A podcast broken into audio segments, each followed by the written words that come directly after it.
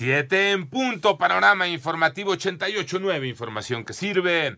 Yo soy Alejandro Villalbazo en el Twitter, arroba Villalbazo. 13 es martes 12 de julio, Iñaki Manero.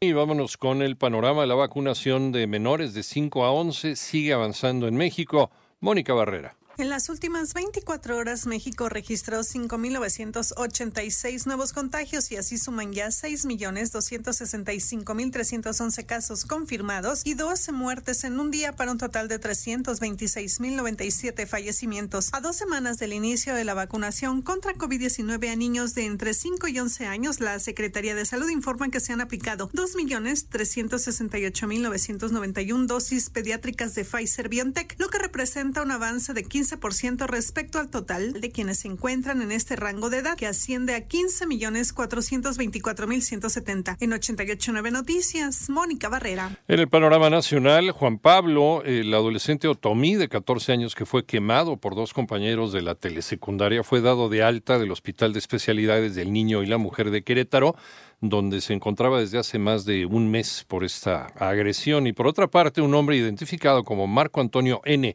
quien ya había sido sentenciado y luego liberado por el caso del Bar Heaven, fue recapturado para cumplir una sentencia de 520 años de prisión por el secuestro de 13 personas en este establecimiento de la zona rosa en Ciudad de México en el año 2013.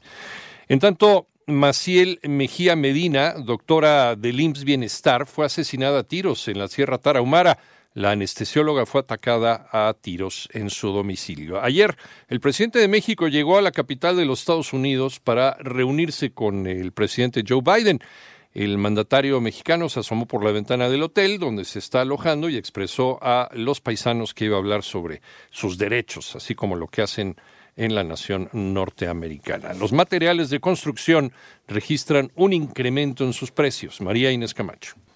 Industriales del sector de la construcción denunciaron que el aumento de precios no les ha dado tregua desde noviembre del 2020, luego de que en junio pasado la inflación en esta industria tuvo un repunte de 15.35%, derivado de un encarecimiento de las materias primas. De esta forma, este indicador se encuentra por arriba de la media nacional. Lo anterior lo dio a conocer la Cámara Mexicana de la Industria de la Construcción, quien agregó que otro indicador que preocupa es la tendencia a la baja que mantiene la producción en la industria desde el máximo en 2017, que fue de 2.07 billones de pesos. La producción tiene una tendencia a la baja con una caída acumulada de 1.67 billones de pesos a diciembre del 2021. Dicha tendencia registra un movimiento marginal casi estancado desde abril del 2021 en el que se ubicó en 1.95 billones de pesos. Para 88.9 Noticias, María Inés Camacho Romero.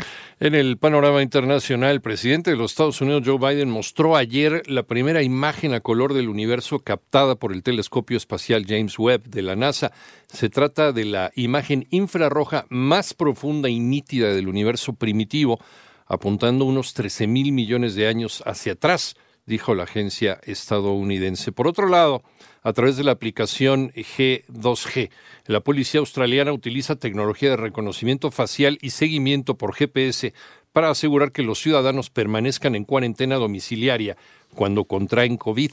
La persona que ha sido detectada con COVID debe permanecer en cuarentena domiciliaria por siete días, igual que sus contactos cercanos. En tanto, una cuenta falsa atribuida a George Batzing, presidente de la Conferencia Episcopal Alemana, anunció la supuesta muerte del Papa emérito Benedicto XVI. Sin embargo, unas horas después se informó ahí mismo que se trataba de una cuenta creada por el periodista Tommaso eh, Benedetti, quien se ha definido como el campeón italiano de la mentira, famoso por informar la muerte de personajes relevantes.